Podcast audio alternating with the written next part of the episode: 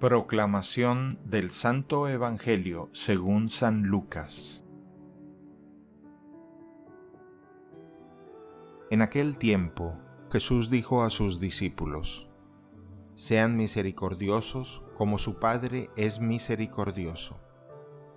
No juzguen y no serán juzgados. No condenen y no serán condenados. Perdonen y serán perdonados.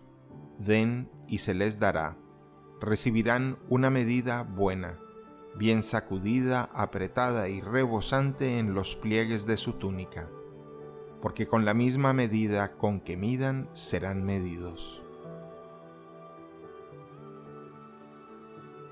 Palabra del Señor.